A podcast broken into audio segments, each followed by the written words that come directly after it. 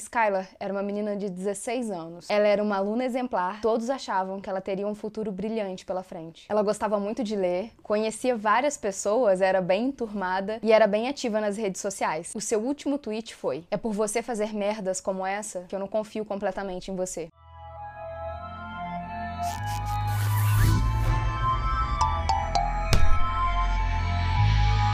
Bem-vindos ao Bu. E outras coisas. Eu sou a Mia. Eu sou a Cibele. Oi! Oi! Fazendo cuidados diários com a pele, né, meu amor? Aqui é assim que funciona. Chegamos aos 10k. Aleluia! Uau. Nem a gente sabia que ia chegar tão rápido, tá? Inclusive a gente é otimista, gravou a recompensa antes, sem saber se a gente ia conseguir. Verdade. sem saber se a gente ia conseguir bater a meta pra entregar a recompensa, porque vocês viram que ela se encaixava, né, dentro do cenário da temporada. Se a gente tivesse que colocar depois ia ficar todo errado, mas a gente é confiante, mesmo não tendo certeza que ia dar certo. A gente confia nos nossos robozinhos. Vocês conhecem a gente, a gente ia entregar de qualquer forma, porque a gente não conseguiria guardar. Mas muito obrigada mesmo por vocês terem ajudado a gente. Ajudado não, né? Por vocês terem feito a gente chegar a 10k, porque não tem 10k de pessoas da equipe pra, né, tá fazendo muita coisa. Vocês é que fizeram tudo. E eu queria agradecer imensamente a todos vocês que estão chegando e vocês que já estão aqui há muito tempo. Eu queria mandar um beijo enorme pro Tarcísio Júnior, que vira e mexe, faz umas, uns agrados maravilhosos pra gente. Você é perfeito. Muito obrigada mesmo. Vou aproveitar o embalo para já falar do nosso Apoia-se, porque nós temos duas plataformas de apoio ao canal, que é o Apoia-se e o PicPay, e lá vocês vão encontrar algumas recompensas, alguns agrados, algumas coisinhas diferentes para vocês, diferente dos conteúdos que a gente tem aqui no canal. Vocês podem conferir o link aqui na descrição e nós temos também o Seja Membro, que é exclusivo aqui do YouTube. Fica ali embaixo do lado do botãozinho de inscreva-se. E já aproveita e se inscreve se não for inscrito. Ah, e eu acho que vai ser um pouco fácil descobrir qual é o tema dessa temporada, mas não tão fácil quanto a temporada anterior.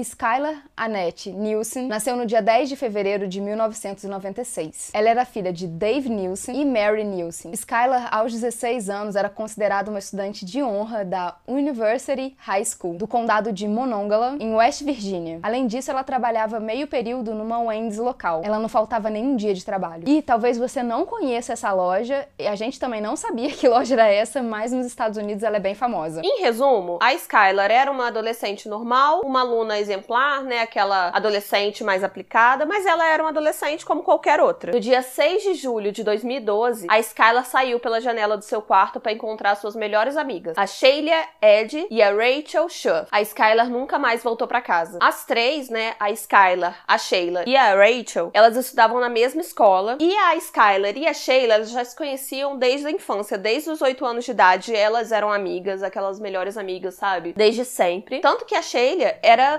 considerada da família da Skylar, basicamente, sabe? Aquela amiga bem próxima mesmo. Daí, a Sheila e a Rachel se conheceram no primeiro ano e viraram amigas ali, né? E virou aquele triozinho. Daí elas só andavam juntas, eram aquelas amigas inseparáveis. E a Skylar tava dando uma forcinha ali psicológico para as amigas, né? Tava do lado delas o tempo inteiro, porque os pais das duas estavam se separando. E aí a Skylar, por isso, tava dando todo o apoio que ela podia, apesar de a realidade dela ser completamente diferente das duas amigas, sabe? Os pais dela estavam lá dando apoio para ela, eram super presentes, estavam juntos e tudo mais. Então ela dava aquele apoio da melhor forma que ela conseguia. Os pais dela influenciavam ela muito a ela ser ela mesma. A Sheila era a divertida do grupo. Era verdade que os pais da Skylar tratavam ela como se fosse um membro mesmo da família. Já a Rachel vinha de uma família super rigorosa, católica, e ela tinha um pouco de inveja da liberdade que a família da Sheila dava para ela. No final de junho, a Skylar começou a twittar umas coisas muito estranhas. Um dos tweets era tipo: "Pena que os meus amigos estão vivendo sem mim", e o outro era: "Você é uma vadia falsa". E obviamente estúpida se pensou que eu não iria descobrir. Segundo um colega de classe, o Daniel Rovater, a Sheila e a Skylar estavam brigando pra caramba nos últimos tempos. É, só pra comentar, esses tweets da Skylar estão disponíveis até hoje, sabe? Você consegue entrar no Twitter dela e ver, tipo, esses tweets e tudo mais, o último tweet dela, essas coisas todas estão lá disponíveis ainda. Daí esse menino, Daniel, ele contou que uma vez ele tava fazendo trabalho com a Rachel, ele viu que ela tava rindo muito e ele achou isso muito estranho, que ela tava rindo e tudo mais, tava no telefone rindo. Daí ela falou com ele, ouve isso aqui, ouve isso aqui. Quando ele pegou o telefone para ver o que que tava rolando, era que a Skylar e a Sheila, elas estavam brigando no telefone. Daí a Sheila ligou pra Rachel, pra Rachel poder ouvir a briga delas sem que a Skylar soubesse. Agora nós vamos pro dia que tudo aconteceu. Na manhã do dia 6 de julho de 2012, pela primeira vez, a Skylar não apareceu no trabalho. Seus pais não a encontraram no quarto, mas eles sabiam que ela não tinha fugido, porque ela não tinha levado o carregador do celular dela, que ela vivia grudada com esse celular, então era impossível que ela tivesse ido para qualquer lugar por livre e espontânea vontade, para ficar muito tempo fora sem levar esse carregador, e os itens de higiene pessoal dela que Bom, parecia que ela usava mesmo, porque os pais usaram isso como uma forma de afirmar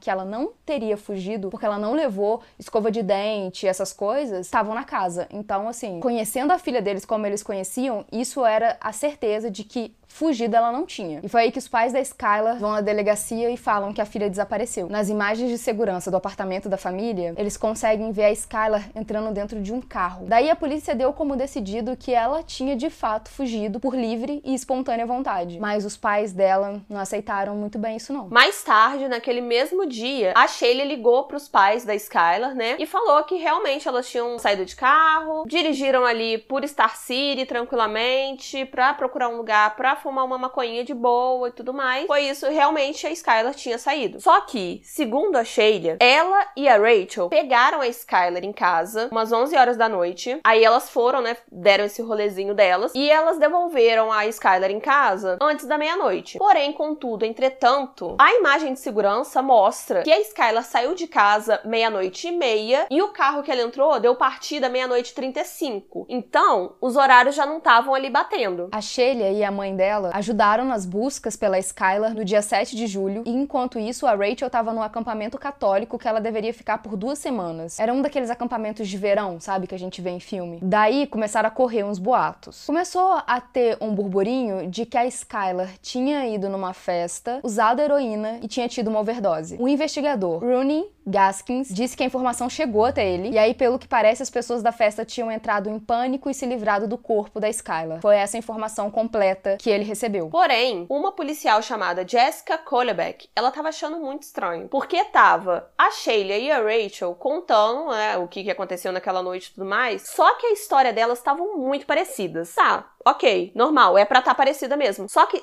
eram histórias completamente iguais e que parecia que elas tinham ensaiado o que iam falar, sabe? Isso é muito esquisito, porque quando você conta uma história, às vezes você esquece de uma coisa, às vezes você troca alguma coisa de informação, aí você lembra de outra. No caso delas, elas estavam falando tudo muito bonitinho, certinho. A gente foi aqui, foi aqui, meia-noite, papapá, papapá. Mas até então era só uma desconfiança mesmo de que tinha alguma coisa estranha. As três eram muito assíduas nas redes sociais, né? Como qualquer adolescente mesmo. Principalmente Twitter e Facebook. E vasculhar as redes sociais delas poderia dar uma pista do que tinha realmente rolado naquela noite. Na tarde anterior ao desaparecimento da Skylar, ela tweetou o seguinte: Cansada de estar em casa. Obrigada, amigos. Eu adoro sair com vocês também. E no dia anterior ela postou: É por você fazer merdas como essa que eu não consigo confiar completamente em você. Chris Berry, um policial estadual, foi designado para o caso em agosto de 2012. Ele sempre acreditou que um assassino não pode ficar escondido por muito tempo e que em alguns casos casos, o próprio assassino acaba confessando, acaba deixando escapar alguma coisa na hora de se gabar. E isso a gente já falou aqui várias vezes. Por algum motivo, não sei qual, essas pessoas se gabam pelos crimes e aí, pela boca grande, eles morrem. Vamos falar mais uma vez. Beach K é um grande exemplo disso. É, e o Zodíaco também seria um, um grande exemplo disso se ele, se ele, fosse pego, porque ele deixou vários indícios, é. várias coisas. Acho que tem alguns assassinos que têm essa necessidade mesmo de mostrar sua obra de arte Porque o Zodíaco, se você for parar pra pensar, foi uma exceção, né? Porque ele não foi pego, mas a maioria do, dos assassinos que acabam, tipo, olha o que que eu fiz, acabam sendo pego. Tipo, o BTK foi pego justamente por causa disso. É, porque normalmente eles não conseguem não se vangloriar. Na verdade, eles são super narcisistas, né? Então eles não conseguem não se vangloriar pelo que eles fizeram. Uhum. No caso, esse investigador também achava isso. Fosse quem fosse que estivesse fazendo alguma merda, a pessoa acaba se entregando porque comenta com um colega, comenta com sei lá quem, achando que essas pessoas vão ficar caladas e as pessoas nunca ficam caladas, né? Todo mundo fala. O Barry começou a usar da sua intuição e da sua experiência para tentar solucionar esse caso. Foi aí que ele decide criar uma conta fake nas redes sociais, se passando por um estudante da West Virginia University em Morgantown. E aí ele começou a vasculhar as redes sociais da Sheila e da Rachel. A partir daí, dava pra se ter uma noção ali do estado mental das meninas, segundo as suas postagens. Não é uma coisa clara, mas dá pra ter uma ideia, assim. Os investigadores notaram que a Sheila, ela era muito mais expansiva nas redes sociais, ela era sempre muito mais alegre, postava coisas mais felizes. E a Rachel, quando ela tava online, ela era muito mais contida, muito mais tímida, ela não aparecia tanto. Só que eles, vasculhando ali as redes sociais, perceberam que elas não pareciam estar tão mexidas assim, tão tristes por ter perdido, tipo, a melhor amiga, sabe? A pessoa que tava com elas o tempo inteiro. Elas estavam seguindo a vida online delas muito normal, sabe? Como era antes. Claro que a gente não tá dizendo que existe um protocolo que você deve seguir quando você perde sua melhor amiga, quando ela desaparece, coisa do tipo. Mas elas estavam alegres demais. Elas não pareciam estar sofrendo um impacto de sua melhor amiga desapareceu e ninguém sabe onde ela tá. E isso, gente, é alarmante. Não existe um protocolo mesmo para como você vai reagir quando você perde alguém ou quando alguém desaparece, mas não sentir nenhuma tristeza é suspeito. Infelizmente, assim, não tem como não suspeitar. Eu acho que no caso delas, pior ainda, porque era, tipo, a melhor amiga, estava com elas o tempo inteiro. Então é esquisito que nem, tipo, uma tristezinha, sabe? Não, imagina que, sei lá, você some, ou a Ana some, ou o Vitor some, sei lá. Se eu apareço aqui no Bull tranquilamente, eu provavelmente sou assassina de vocês, gente. Não é possível, porque,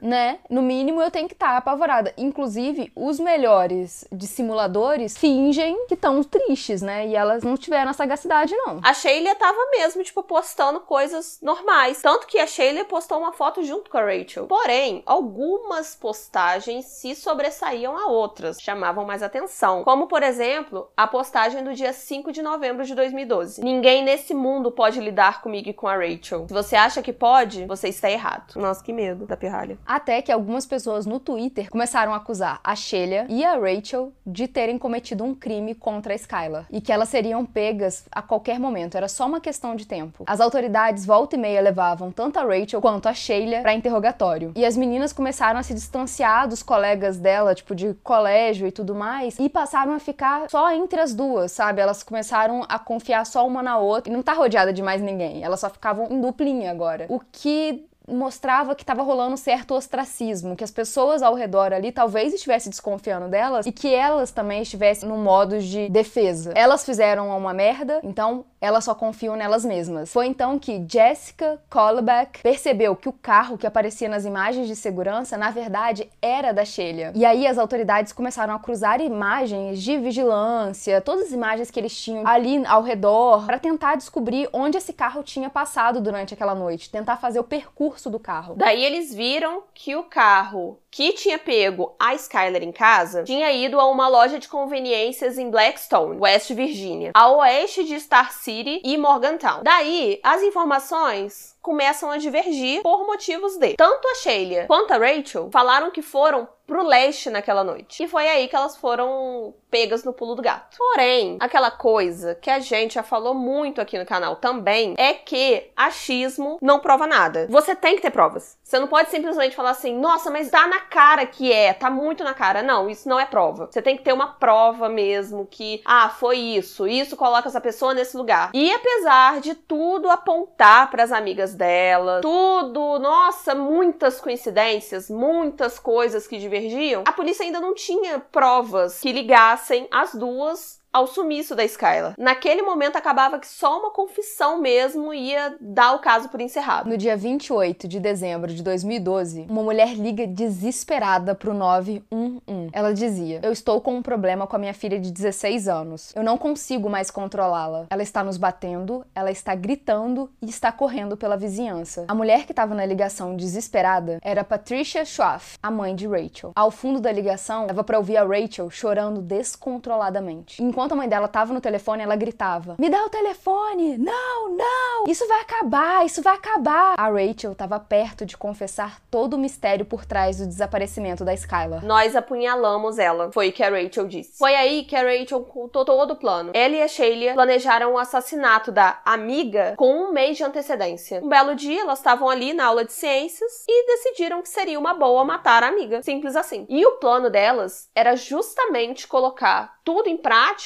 antes da Rachel ir para esse acampamento que a Mia falou lá atrás, né? Esse acampamento de verão, porque ela ia ficar ali duas semanas longe e tudo mais. E foi isso que aconteceu. Na noite do crime, a Rachel pegou uma pá da casa do pai dela e a Sheila pegou duas facas da cozinha da mãe. Elas também levaram material de limpeza e uma muda de roupas. Daí as duas pegaram a Skylar em casa, que presumiu que estava saindo só para dar um rolezinho com as amigas. Elas estavam indo para uma cidadezinha logo após da divisa do estado da Pensilvânia. Supostamente era para elas fumarem maconha com tranquilidade. E que rolê todo para fumar uma maconha. E apesar de estar bem quente, a Sheila e a Rachel estavam de moletom. Isso era para elas conseguirem esconder as armas do crime ali nos bolsos do moletom e tudo mais. E a Skylar não suspeitou de nada. Quando elas chegaram no local do crime, a Skylar não tava preocupada, porque para ela ela só tava ali para fumar maconha, tranquila. E foi quando a Rachel disse, no 3. E aí as duas começaram a atacar a Skylar. Teve um momento que a Skylar até conseguiu fugir, mas aí as duas a pegaram novamente e a esfaquearam no joelho, para ela não conseguir fugir de novo. Depois que a Skylar começou a ser esfaqueada pelas amigas, a única coisa que ela conseguia perguntar era por quê. E era isso que ela gritava enquanto ela tava ali sendo atacada pelas melhores amigas. E convenhamos, essa é uma pergunta bastante pertinente, porque não que tenha um motivo motivos para tirar a vida de outra pessoa, mas quando alguma coisa assim acontece, a gente fica imaginando que tem algum motivo por trás, né? Por que, que a pessoa acabou fazendo isso? Sabe? Tipo, ninguém vai fazer isso do nada. Daí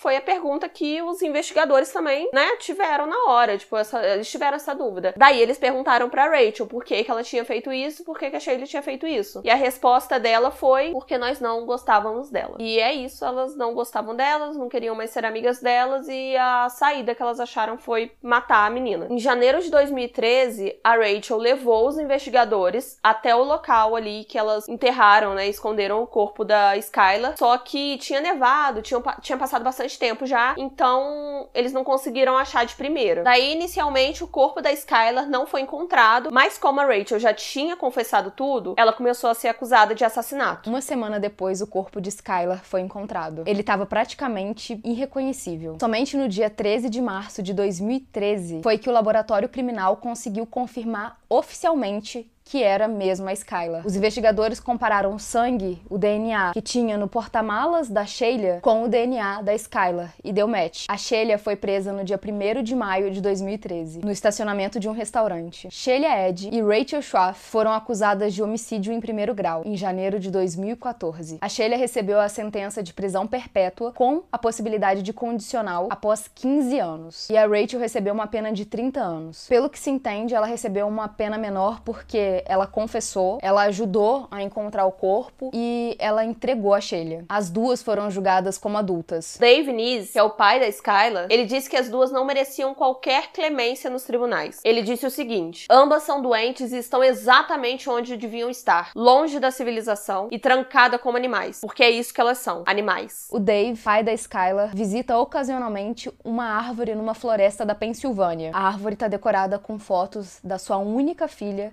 que foi morta pelas suas melhores amigas. Ele disse: Eu queria pegar a coisa horrível que aconteceu aqui e transformá-la em algo bom, um lugar onde as pessoas possam vir e se lembrar da Skylar e da boa garotinha que ela era, e não da pequena besta que a tratavam como. A família Nis também ajudou a aprovar a lei Skylar, que exige que o Estado emita alerta Amber em todos os casos de criança desaparecida, não só aquelas que acreditavam ser sequestradas apenas. E a gente já falou sobre o alerta Amber aqui no, no canal, a gente vai deixar no card para vocês vocês, se vocês não conhecem. Como a gente já falou, cada lugar tem as suas regras ali para ativar o alerta Amber. No caso da Skylar, por exemplo, não foi usado porque eles acreditavam que ela tinha. Acreditavam não, ela tinha saído por conta própria, né? Mas eles acreditavam que ela tinha fugido, então eles não viram necessidade de ativar o alerta Amber. Porém, ela estava em perigo. Poderia ter ajudado o alerta Amber, sabe? Mesmo que o alerta não salvasse a Skylar, porque quando os pais perceberam que ela estava desaparecida, ela já estava morta. O caso dela foi um que talvez o alerta não fosse salvar a vida dela,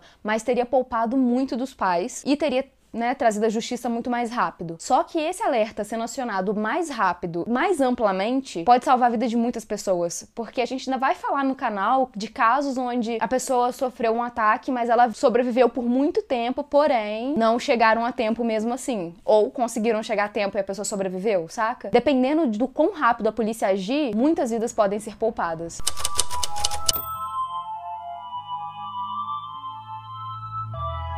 Concluir, esse caso é daqueles que deixam a gente muito indignada porque não tem nada a ver com Columbine, mas lembra um pouco na falta de sentido, de propósito, porque por mais que o propósito seja ridículo, porque qual propósito seria em matar uma pessoa? Quando é tão sem propósito, sem motivo, quando é de uma futilidade, de uma banalidade tão grande, você para um pouco para pensar que, gente, como que essas meninas acharam que a vida de um ser humano era tão barata ao ponto de, tipo, ah, em vez de eu parar de conversar com ela, eu vou matar. Tão nada, né? Quão narcisistas elas são ao ponto de achar que não basta eu não conversar com ela, ela tem que parar de existir, a existência dela me irrita, sabe? Você tá achando muito que você é o centro do universo. E lógico que a gente não sabe quem que era mais cabeça de quem, porque nos casos que estão mais de uma pessoa envolvida num crime, geralmente existe uma pessoa que é mais forte também no crime. E por mais que possa parecer que a Shelia nem sempre é a pessoa também mais desenvolta. Geralmente, às vezes é até a pessoa mais quieta. Eu vi muito que parecia ser a Rachel, a pessoa que meio que tava encabeçando tudo. Mas eu também não sou psicóloga, né, gente? Eu só pesquiso muito sobre essas coisas e tudo mais e acaba que a gente fica com achismo. Vira e mexe, quando acontece um caso desse jeito, a primeira pessoa que suspeitam que é o cabeça geralmente não é, porque geralmente suspeitam da pessoa mais desinibida, porque acham que,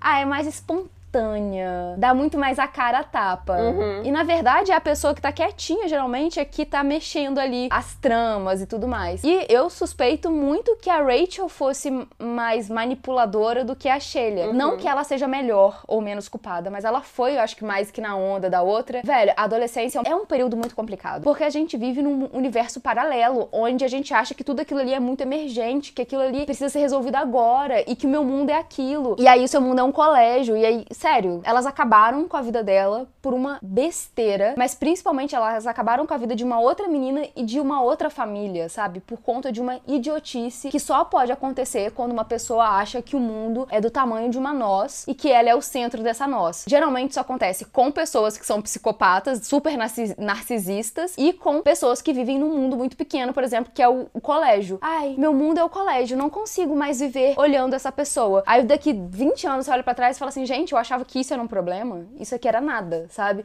E você destruiu sua vida por conta disso. Eu acho que esse caso é tão pesado assim. Claro que tem casos que acabam sendo, assim, maiores, mais cruéis. Só que esse caso especificamente é porque a agressão, a violência, o crime veio de pessoas que ela, a menina nunca imaginaria, sabe? Tanto que ela morreu perguntando por que, que ela estava morrendo, sabe? E eu acho que isso torna tudo muito mais pesado, porque pelos tweets dela, dava para ver que ela tava vendo que as amigas estavam se afastando dela e ela não sabia muito bem o que que tava rolando ali, o que que tava acontecendo. É muito triste pensar que ela acabou morrendo pelas mãos de pessoas que ela acabava confiando muito, sabe? Pessoas que eram as melhores amigas dela, as pessoas que estavam com ela o tempo inteiro, sabe? E eu acho que isso torna o caso muito mais cruel do que ele acaba sendo como qualquer outro caso, sabe? Meio que te alerta pra, nossa, em quem que eu posso confiar. Eu achei muito inacreditável quando eu fiquei sabendo desse caso, justamente por causa disso. Uma coisa que pode contar para que a Rachel tenha sido a cabeça é que a Sheila era amiga da, da Skylar desde quando elas eram muito novinhas. Uhum. Eu acho que talvez ela não tenha sido a pessoa que encabeçou, mas ela foi frívola, superficial o suficiente para seguir em frente com o plano. E na adolescência, gente, eu sei que todo mundo já passou por ela ou está passando, a gente tem umas coisas de de matilha. As pessoas têm um grupo e elas têm que fazer tudo para pertencer àquele grupo. É, adolescente faz tipo seita. Os grupinhos são como seitas que têm iniciação e tudo mais. E talvez a Sheila queria tanto ficar na, no grupo da Rachel que ela embarcou. Isso não faz dela menos perigosa, menos má. Faz dela uma pessoa tão má quanto, mas eu fico pensando que talvez tenha mais a ver com isso, porque a Rachel, por não ter sido amiga desde o início, tenha tido uma facilidade maior de planejar como ia ser feito ou coisa do tipo, porque ela não era amiga desde, desde a infância. E ao mesmo tempo a Sheila era amiga desde a infância e seguiu com o plano. Não dá, sabe? Ninguém é bom nisso. Imagina os pais, velho. Essa desgramenta dessa menina ajudou nas buscas. A Sheila com a mãe, elas ajudaram na, nas buscas no dia 7 de julho, um dia depois. Nossa, eu fiquei pra morrer com isso. É muito nossa, é muita cara de pau, né? Você tá lá normalmente, velho. Você acabou de matar a pessoa. Elas não acabaram só com a família da Skylar. Elas acabaram com as próprias famílias. Porque olha que os pais também têm que viver, sabe? Sim. Adolescência é um período muito conturbado, gente. Se vocês têm filhos adolescentes, prestem atenção com quem que eles estão andando e o que, que eles estão fazendo. Porque eu acho que tem uma, uma urgência enorme, o que torna tudo muito perigoso. E também uma inconsequência, porque eles não acham que vão ficar presos pro resto da vida, sabe? E se acham muito espertos. E e, gente, ninguém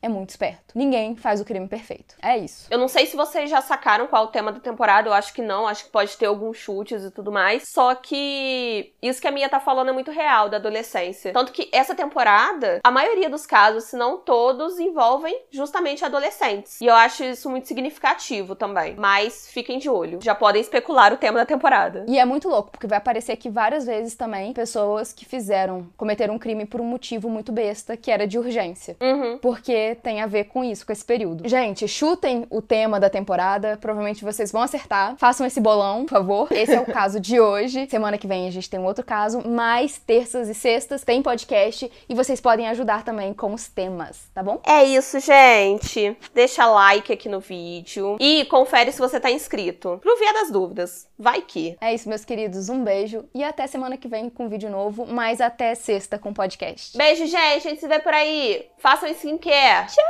Uh! Tchau! Agora eu vou escrever no meu livro do arraso. Beijo!